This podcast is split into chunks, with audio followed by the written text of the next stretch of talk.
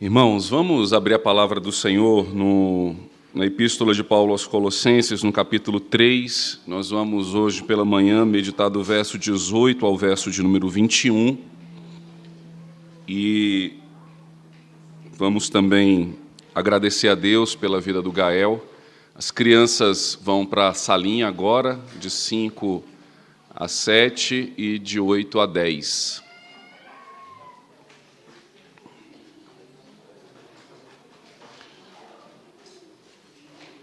Colossenses, capítulo de número 3, verso de número 18 ao verso de número 21.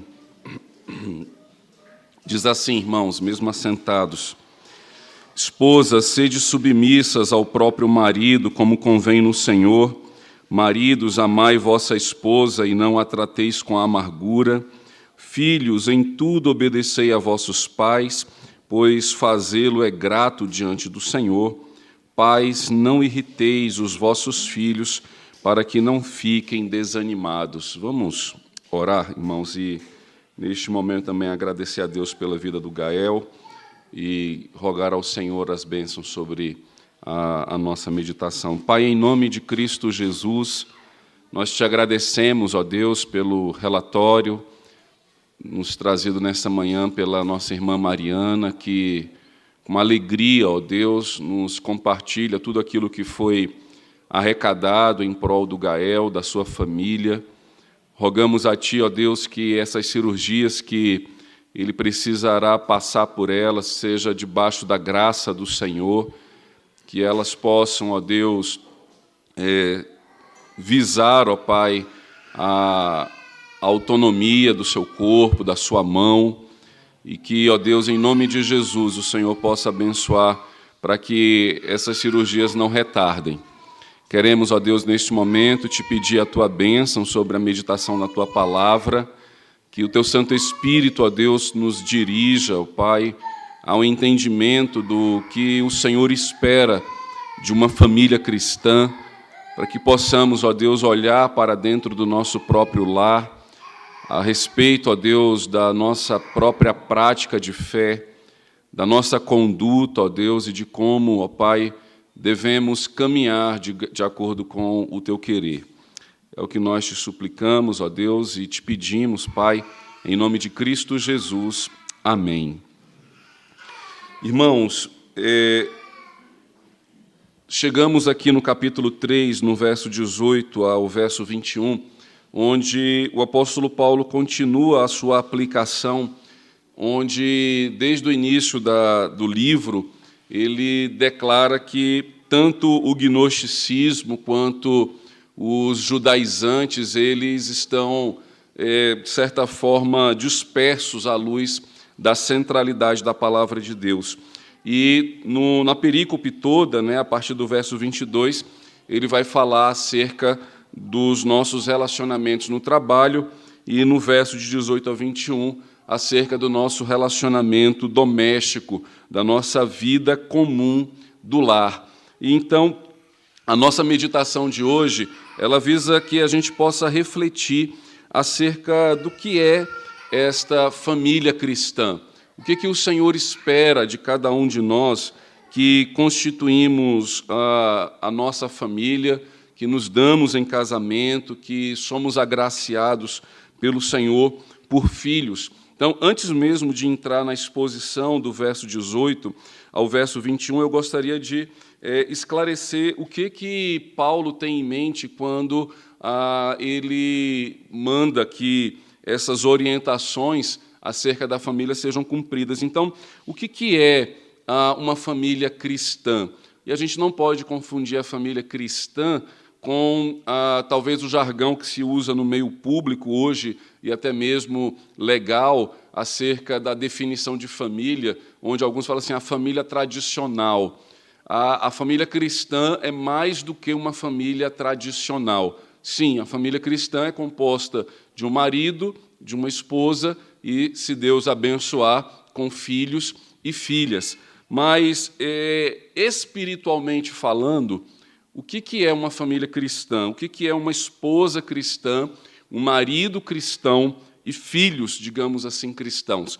E aí a gente tem que voltar a, a argumentação de Paulo no capítulo 3, a, no, a partir do verso 1, quando essa é a base de toda a argumentação que ele vai tratar acerca das suas aplicações. Então, do verso 5 até o verso de número 11, ele trata acerca da, da nossa relação consigo mesmo, onde nós devemos moldar o nosso caráter, as nossas intenções segundo a palavra de Deus. Mas o que é então uma esposa cristã, um marido cristão e filhos cristãos? São esses que passam pela experiência que o apóstolo Paulo relata no verso 1 ao verso de número 4. Ou seja, um marido cristão é alguém que morreu e foi ressuscitado com Cristo. Uma esposa cristã é uma esposa que morreu e foi ressuscitada com Cristo. O marido e a esposa cristãos, eles pensam nas coisas do alto e eles buscam as coisas do alto. É isso que o apóstolo Paulo, ele então diz aqui no verso 1 e no verso 2 do capítulo 3. Portanto, se fostes ressuscitados juntamente com Cristo, buscai as coisas lá do alto, onde Cristo vive assentado à direita de Deus. Pensai nas coisas lá do alto, não nas que são aqui da terra. Então, a família cristã é uma família que passou pela experiência do novo nascimento. É uma família que teve o seu coração de pedra retirado e teve posto no seu peito um coração segundo Cristo. Isso para que a gente eh, não confunda a família cristã como aquelas que apenas frequentam uma igreja. O fato de frequentarmos uma igreja, o fato de estarmos dentro de uma igreja, automaticamente não nos transforma em uma família cristã. O que nos faz ser uma família cristã é se de fato nós morremos para o mundo e ressuscitamos para Deus. Além disso, Paulo vai falar que esses cristãos, esses que têm a sua fé posta não no misticismo e nem tampouco no legalismo judaico, mas têm a sua fé baseada em Cristo, na obra que ele realizou na cruz, esses cristãos, ou seja, essas esposas, estes maridos e estes filhos, eles, além de morrerem para o mundo e reviverem para o Senhor, eles se despiram do velho homem e se revestiram do novo homem. Então, fica para nós aqui a reflexão se eu sou um marido cristão, se eu sou um pai cristão, se temos aqui esposas cristãs e mães cristãs. E a resposta é: você morreu com Cristo, você ressuscitou com Ele, você entregou a sua vida, a, a sua fé, o seu coração nas mãos do Senhor, você nasceu de novo, você tem buscado é, se despir do velho homem, se despir da, das velhas obras e tem buscado se revestir da imagem de Cristo, que é aquilo que nós já falamos nas mensagens anteriores, mas que não custa nada lembrar. O marido e uma esposa cristã suporta um ao outro. Um marido e uma esposa cristã se perdoam mutuamente. Eles têm o amor como o vínculo da perfeição e a paz de Cristo habita ricamente neles. A palavra do Senhor é que instrui, como diz o verso 16, ricamente em vós a palavra de Cristo, instruí-vos e aconselhai-vos mutuamente com toda a sabedoria. Essas são as características de um marido cristão, de uma esposa cristã, e não apenas estarmos aqui dentro da igreja ou ocuparmos algum ofício dentro da igreja. O fato de ser pastor, de ser presbítero, de ser diácono, isso não traz transformação do caráter por si só. Nós precisamos verdadeiramente experimentar este novo nascimento. E por que, que entender a base da, da, da vida e da família cristã é importante? Porque se você não tiver o conselho que Paulo vai dar agora não vai fazer o menor sentido para você. Se você, esposa, ouve, esposas, sede submissas ao próprio marido como convém no Senhor, se isso lhe soa como uma agressão à sua personalidade, à sua identidade, à, à sua vida, é porque você ainda não morreu com Cristo e não ressuscitou com Ele. É porque talvez ainda tenha muita roupa velha, a roupa do mundanismo, a roupa do secularismo, que precisa ser tirada e ser revestida da roupa da fé cristã, a roupa da palavra de Deus. E aí, é, quando a gente fala, maridos, amai vossas esposas e não a trateis com amargura, se isso lhe é pesado demais, se você acha que isso é uma orientação é, utópica que o apóstolo Paulo está lhe dando, é porque também você ainda não nasceu de novo, você ainda não ressuscitou com Cristo. Se para os filhos obedecer aos pais é algo que não faz sentido algum, é porque ele ainda não absorveu a verdade da palavra de Deus que nos é trazida ao coração pela nossa experiência de salvação. Então, o que a gente vai meditar agora é acerca da família cristã. Então, quando eu digo isso, é de alguém que morreu com Cristo, que ressuscitou com Ele, que está se despindo da velha natureza, está se revestindo da nova natureza. E então qual que é o conselho, né, a orientação que a palavra de Deus, à luz aqui de Colossenses, vai nos trazer por intermédio da inspiração que o Espírito Santo deu ao apóstolo Paulo a escrever estas coisas. Então, a primeira orientação, ele se dirige à esposa, e ele, ele então assim afirma: esposas, sede submissas ao próprio marido. E ele então dá o, o argumento do porquê que uma esposa cristã, uma mulher que nasceu de novo na fé em Cristo Jesus, ela deve se portar com submissão ao seu marido. E aí ele então diz: como convém no Senhor. Ou seja, a, a, a motivação a, que a esposa terá para tratar o seu marido como cabeça do lar, tratar o seu marido como cabeça da própria esposa, como diz a palavra de Deus, é se ela age convenientemente no Senhor. A sua conveniência não está na sociedade, não está no que os outros irão dizer, não está naquilo que eh, os nossos amigos pensam. Esse convém, ou seja, essa conveniência é o próprio Cristo. É como que é, ele enxerga a minha postura e o meu agir.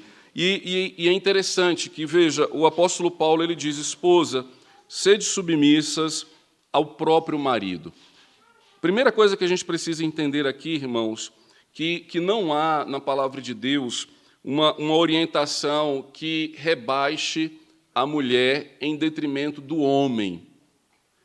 Ou seja, a orientação não é mulheres se submetam aos homens. Não, não é essa. É esposas, sede submissas aos seus próprios maridos. Um exemplo bem claro, a Rebeca, ela tem que ser submissa ao Mazinho e não ao João. A, a Glênia tem que ser submissa ao Silas, e não ao Mazinho. A orientação bíblica é para a esposa se submeter ao marido. Isso quer dizer então que, por exemplo, no seu ambiente de trabalho, a mulher, ela sim pode ter debaixo de sua autoridade homens. Ela pode sim ocupar lugares de, de autoridade e que, de certa forma, é, homens estejam ali e ela não está quebrando, digamos assim, a natureza da criação como algumas pessoas é, às vezes interpretam, como se onde é, tendo um homem a, a mulher não possa, digamos assim, exercer autoridade. Não é isso. Onde a palavra de Deus diz que deve haver submissão, é na relação marital, é na relação de marido e mulher. E às vezes a gente se pega se submetendo mais ao chefe do que ao marido, se submetendo mais ao cunhado do que ao marido, se submetendo mais ao amigo do que ao marido. E a palavra de Deus diz assim: não, esposas, sede submissas, e aí veja, ao próprio marido, não é ao marido de qualquer pessoa. Não é qualquer homem que é marido que vai ter autoridade sobre qualquer esposa. Não é isso. Paulo está falando particularmente a cada a família, a cada casa, dizendo: esposas, sede submissas. E não tem erro aqui, irmãos, de tradução, especialmente as irmãs. Né? Não, pastor, vê aí o grego, deve ter alguma coisa que é, saiu errado aí na tradução. Ele, acho que ele quis dizer assim: esposas sejam amigas do, do marido, esposa seja auxiliadora idônea. Né? Investiga e não, é submissão mesmo. E é missão abaixo. É a esposa que acompanha o marido. É a esposa que, de certa forma, serve ao seu marido. E isso, para uma mulher cristã, não é vergonhoso. Isso, para uma mulher que nasceu de novo em Cristo Jesus, não é algo que lhe rouba a dignidade, nem é algo que lhe rouba, digamos assim, a, o seu valor. Pelo contrário, o seu valor é posto justamente nessa atitude submissa para com o próprio marido, de, de reconhecer o marido como aquele que Deus lhe trouxe para pastorear a sua vida, para lhe dar conselhos segundo a palavra de Deus, que lhe, lhe trouxe a, a, a sua vida para lhe amar, como ele vai aqui tratar em relação aos maridos. E aí o apóstolo Paulo diz para que as esposas então sejam submissas ao seu próprio marido, ou seja, respeitando o seu marido, não, não invertendo o papel, não tentando tomar as rédeas da, da governança da família, que Deus confiou ao homem, que Deus confiou ao cabeça da família, que são os maridos, que são os pais. É, mais à frente eu vou destacar aqui como que essa doutrina, ou seja, essa verdade, está expressa nesse ensinamento de Paulo. Mas ele continua no versículo 19, dizendo: Maridos, amai vossa esposa e não a trateis com amargura. Veja, o que, que o apóstolo Paulo é, está dizendo? Sim, a sua esposa lhe deve ser submissa. Em contrapartida, na relação familiar, na relação marido e mulher, se você tem uma esposa que é submissa, você não pode tratá-la como se fosse uma escrava, como se ela lhe fosse a sua é, servente, aquela que você acha que Deus colocou ao seu lado tão somente para buscar água para você, né? como às vezes é o meu sonho. Amor, pega uma aguinha para mim. Não, levante, vá lá buscar. Eu disse, Puxa vida, você não está sendo submissa, né? Vou, vou levar esse assunto ao conselho. né? Então, o apóstolo Paulo diz o quê? Aos maridos que contam com a submissão da sua esposa, o que, que você deve, de certa forma, oferecer a essa esposa que lhe é submissa como convém no Senhor? Amá-la. E, e aqui também não tem não tem erro de tradução, não. Não, é, não pastor, tem que, tem que amar mesmo assim como Cristo. Será que não é para amar como amigo? Né? Será que não é para amar ah, assim como alguém que a gente gosta mais do que os outros? Não, é amar com a própria vida. Amar segundo Cristo é amar com a própria vida, é estar disposto a se colocar na frente quando o tiro vem, é apanhar no lugar dela, é, é sofrer o dano em lugar da esposa, é se colocar diante dela como seu guardião, como aquele que, que lhe protege, como aquele que, que lhe traz tranquilidade e paz. E ao invés de tratar a esposa com amargura, e aqui a, a, a intenção é o seguinte: é que o amor do marido deve fazer com que a esposa seja feliz. E aí eu diria que, que essa é a medida que nós, maridos, devemos avaliar se o nosso amor para com as nossas esposas tem, de certa forma, refletido o que Cristo espera de nós como maridos cristãos. Porque se o meu amor para com a minha esposa tem lhe deixado amarga, ao invés de doce, ao invés de alegre, se eu percebo que o meu tratamento para com a minha esposa tem deixado ela triste, tem deixado ela infeliz, é porque eu não estou a amando como convém no Senhor. Da mesma forma que ela deve agir com um caráter submisso para comigo, o meu amor para com ela deve lhe fazer feliz, deve lhe fazer alegre. E aí, muitas vezes, a gente precisa refletir que nós, maridos, procuramos fazer todo mundo feliz, menos a nossa esposa. Eu me recordo, uh, e eu posso falar publicamente, porque ele mesmo já deu esse exemplo, o pastor Walter Melo, é, eu servi com ele no Exército, e todo mundo sabe que de segunda a sexta, no expediente, a gilete tem que passar no rosto a, a todo tempo. E é comum uh, a gente que vai de segunda a sexta no quartel, está escalado, passa a gilete, no sábado e no domingo a gente dá uma relaxada e né, dá um descanso para a pele. E a Martinha, certa vez, é, virou para o pastor Walter e falou assim, você não vai fazer a barba, não? Né? Eles iam sair e ela falou: Você não vai fazer a barba, não? E eu fiz: Não, mas eu já faço de segunda a sexta. E ela fez: É, para os generais você faz a barba, para mim não.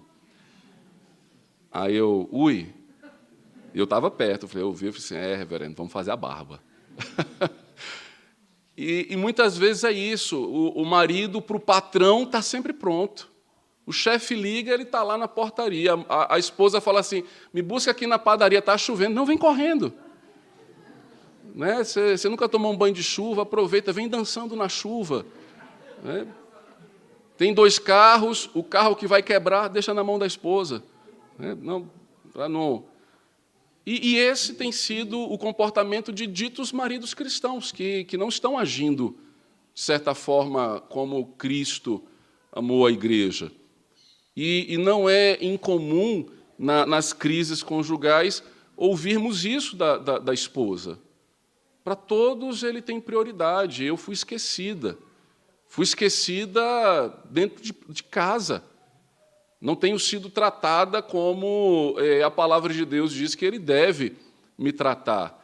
E aí, maridos, lembre-se: acima dos generais está a sua esposa do que, que ela gosta, do que, que você pode fazer por ela, de como que você pode facilitar a, a sua submissão. E percebe, irmãos, que o que o apóstolo Paulo está dando aqui são atitudes que se retroalimentam.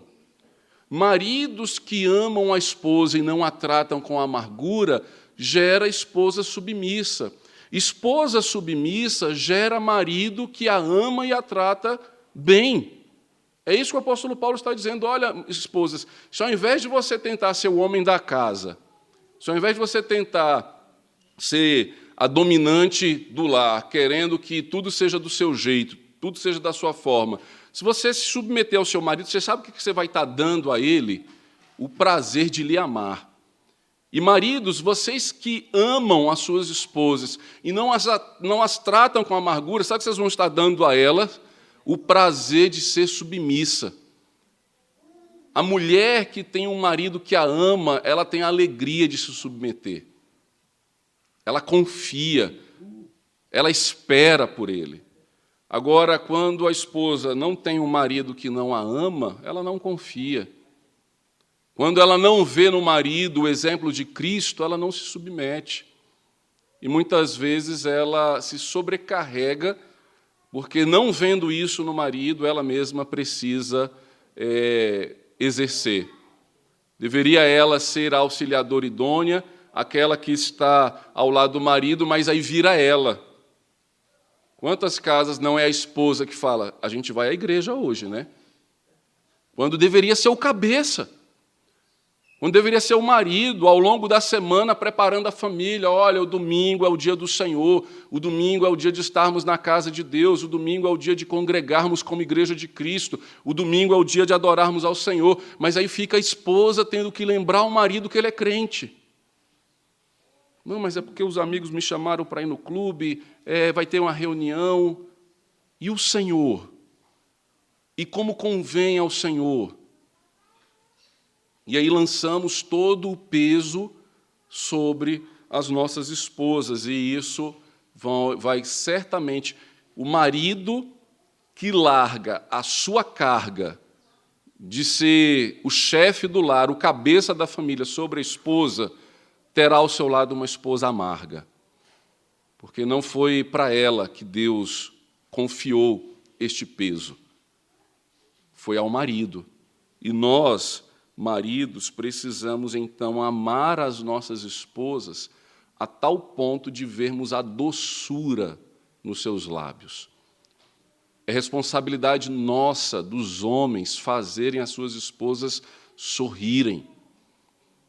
Marido que ama a esposa, tendo sobre ele a sua autoridade, ele tem a alegria de fazer aquilo que ela gosta de levá-la ao lugar que ela se sente bem, de tratá-la com dignidade e com honra, porque ela confiou em Cristo a sua vida a nós.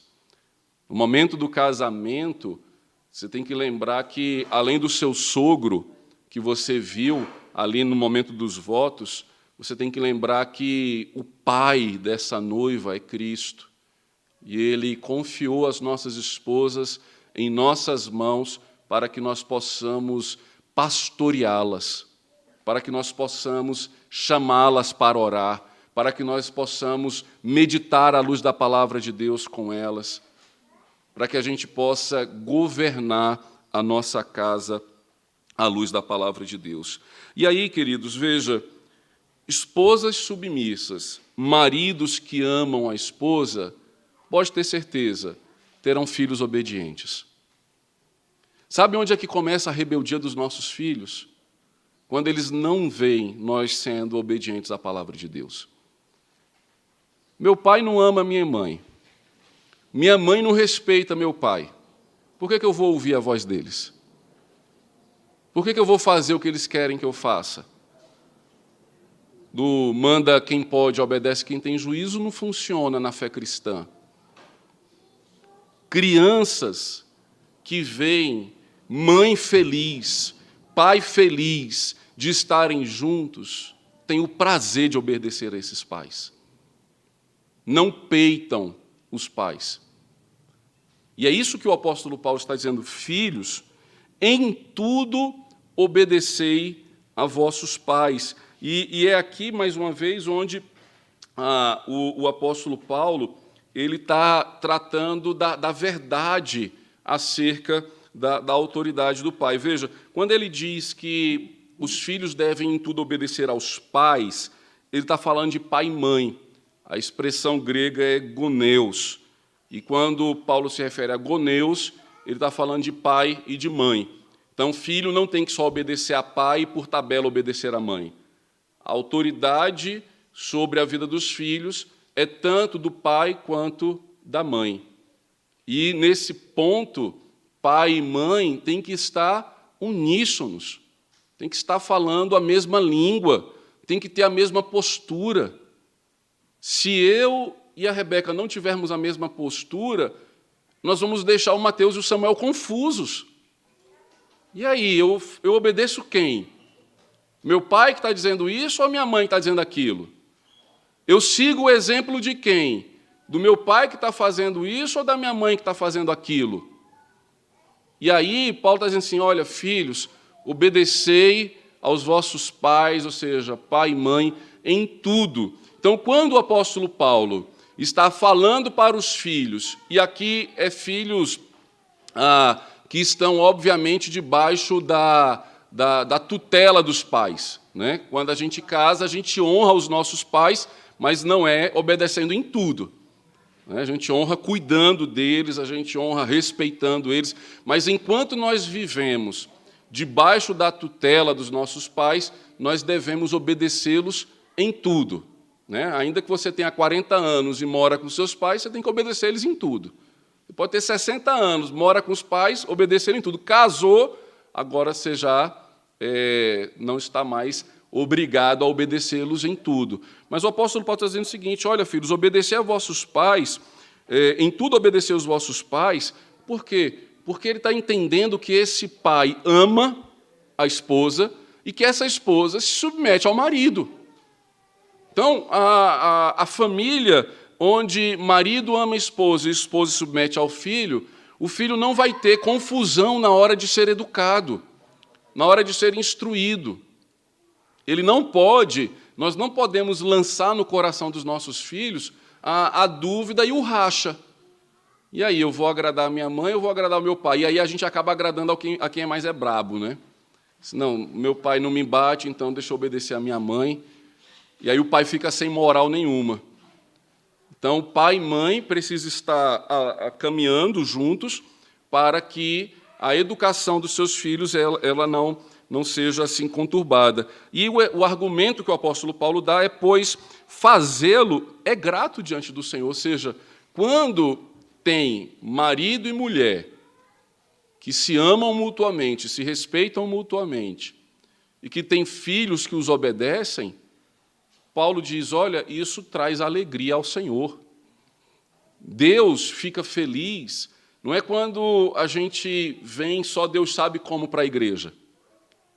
Deus fica feliz quando ele vê a unidade da nossa família caminhando à luz da Sua palavra e chegando à sua casa para reunir com seus irmãos.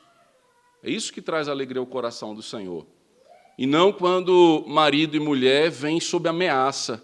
Hoje é o dia dos pais, você tem que ir. Isso é uma vergonha. O meu filho está lá e não, não, não ter você para entregar a lembrancinha do departamento infantil. Aí você veio para cá sobre coerção. É, tive que vir. E isso não causa alegria ao Senhor. Isso não causa alegria ao coração de Deus. Né? Esposas que viram para ah, vou dizer ao pastor quem é você dentro de casa. Pode dizer, irmã, que eu vou lá resolver o seu problema. né? E, e vice-versa, os maridos, oh, vou dizer para o pastor quem é você, viu? Que você não me respeita, fica gritando comigo e me bate. Pode trazer que eu vou, eu vou levar você na delegacia para abrir um BO. Assim, ó, essa esposa aqui está espancando o irmão lá da igreja e, e ele precisa de, de proteção. Filhos, obedecei vossos pais, ou seja, pai e mãe, pois fazê-lo é grato no Senhor. E aí veja o porquê que a esposa se submete ao pai, ao, perdão, ao marido, e agora é, Paulo vai se dirigir especialmente ao pai, e aqui pai homem, né, ao marido. Ele diz o seguinte: Pais, não irriteis os vossos filhos, para que não fiquem desanimados. E, e o pais, do verso ah, de número 21, é diferente do pais do verso do número 20. No verso 20, Paulo diz para que os filhos obedeçam aos vossos goneus, ou seja, pai e mãe. Aqui ele está falando pais no plural, mas é pais homens. Ele está falando pater. Pater, ou seja, se dirigindo ao cabeça da família. Entendendo o quê? Que quem direciona a, a casa, quem governa a casa, quem pastoreia a casa é o pai, que é marido, que tem esposa submissa e que tem filhos obedientes. E mais uma vez, o apóstolo Paulo vai trazer a argumentação que ele deu em relação a relação é, marital, matrimonial. Ou seja, se você tem esposa submissa, não trate ela com amargura. Não trate ela como se fosse sua escrava. E agora, ao mesmo tempo, olha, você que é o cabeça desse lar e que tem filhos obedientes, não provoque eles. Né? Mais uma vez, né? é, é o exemplo. Mateus, vai buscar água. Está pouco, vai de novo. Faz isso faz aquilo. E eu fico me utilizando da, da figura de liderança da casa para tratar o meu filho como se ele fosse o meu empregado. E filho não é empregado. A obediência que ele deve me prestar não é porque eu sou um monarca e, e ele é um serviçal.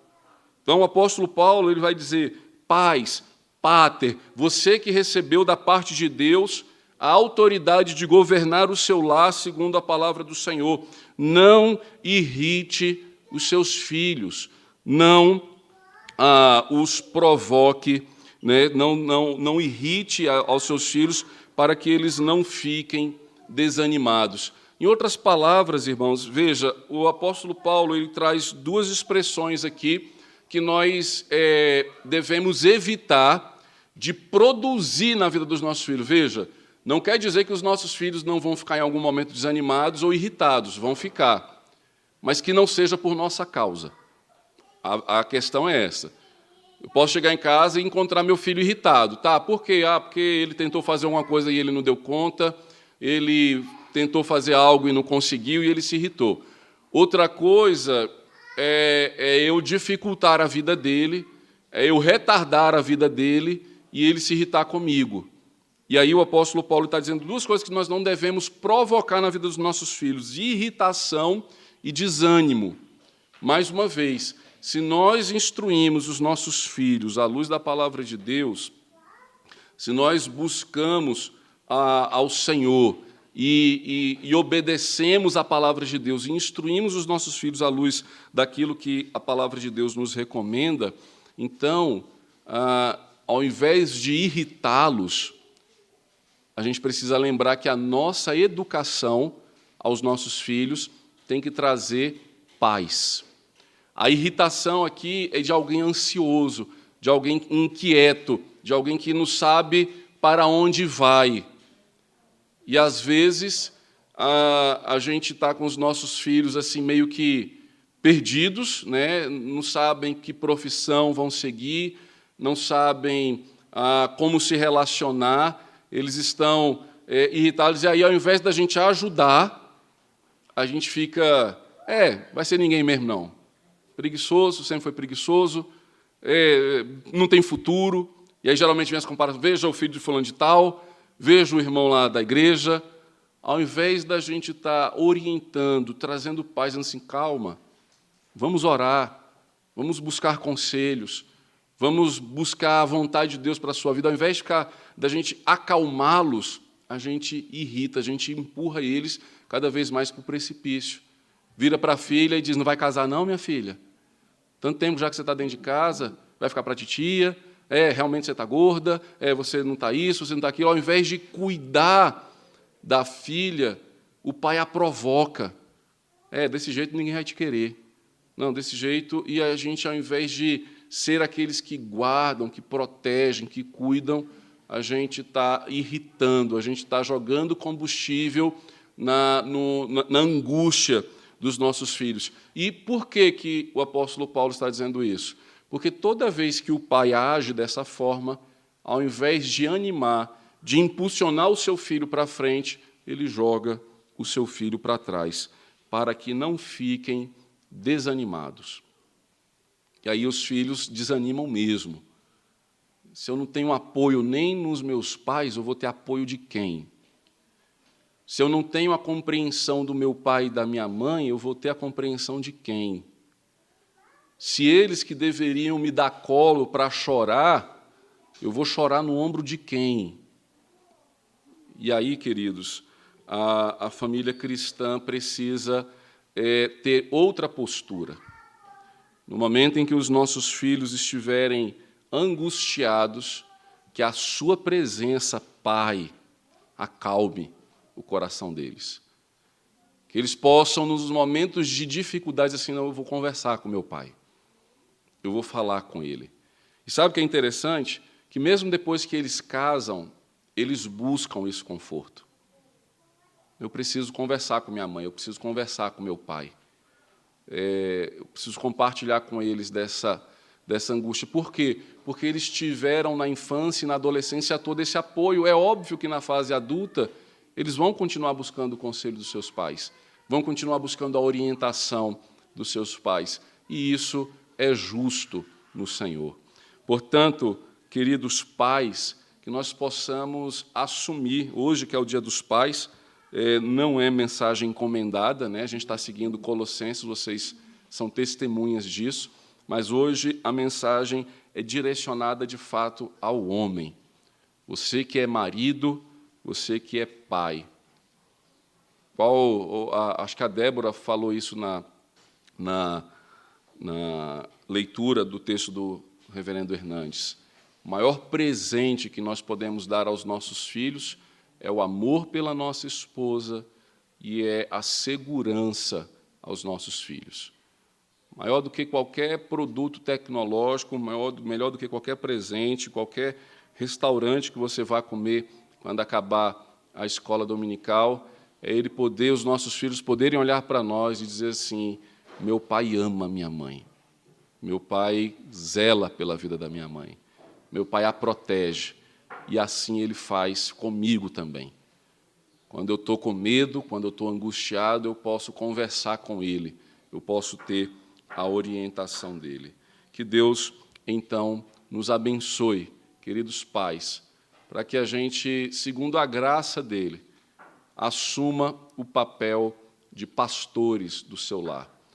Se você não se sente pronto e preparado para isso, a palavra de Deus lhe instrui.